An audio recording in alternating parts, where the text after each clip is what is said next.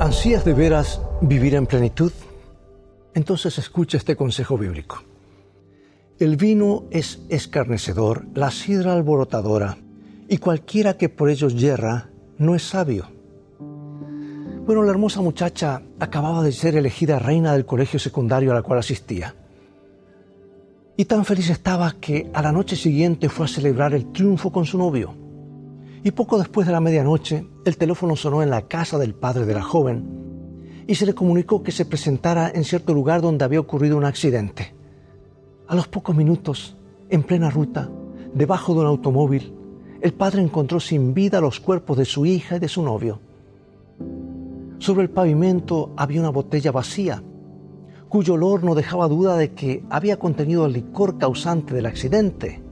Y entre sollozos el padre comentó, si yo pudiera tomar al criminal que les vendió esa botella de licor, lo mataría.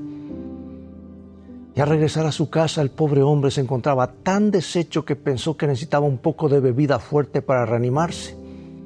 Abrió el refrigerador y en el lugar donde solía tener su botella preferida encontró una notita de su hija que decía, papá, vamos a celebrar mi coronación, nos llevamos tu botella de licor. Espero que no te molestes por eso, gracias. Esta historia muestra apenas un caso de los muchos que han ensangrentado rutas y carreteras debido al consumo de bebidas embriagantes. ¿Cuántas fiestas y reuniones sociales han terminado con una nota de fatalidad por causa del alcohol? Lo que había comenzado con alegría tuvo que terminar con luto y con llanto. La inocente botellita, guardada con aprecio en la casa para las mejores ocasiones, puede encerrar, amigo y amiga, en muchos casos un certificado de defunción o de invalidez para el resto de la vida. Si tienes un gusto especial por las bebidas, alcohólicas, cuídate que después no debas lamentar de haberlas consumido. Cuídate que tu ejemplo no perjudique a tus hijos ni arrastre al vicio a ninguno de sus amigos. A cada paso nos, enteramos de hogares que se deshacen por causa del alcohol y de niños que antes del año ya reciben pequeñas dosis de alcohol de parte, de parte de sus padres tan amantes como ignorantes.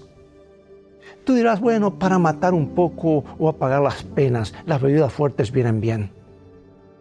Pero si son penas las que quieres desterrar o alegría lo que buscas, ¿por qué no conseguir estos bienes mediante un recurso inofensivo y que realmente es efectivo? ¿Sabes? Ese recurso es la fe en Dios y la dependencia de Él. Muy aburrido, fuera de lo común, pero es la mejor alternativa, amigo y amiga. En Él está la fuente del gozo perdurable. Y cuando Él se hace presente, las penas desaparecen del corazón Dios te bendiga y recuerda, en el viaje de la vida, las cosas han de terminar bien si tienes a la Biblia como tu GPS y a Jesús como tu guía, porque esa es una mejor manera de vivir.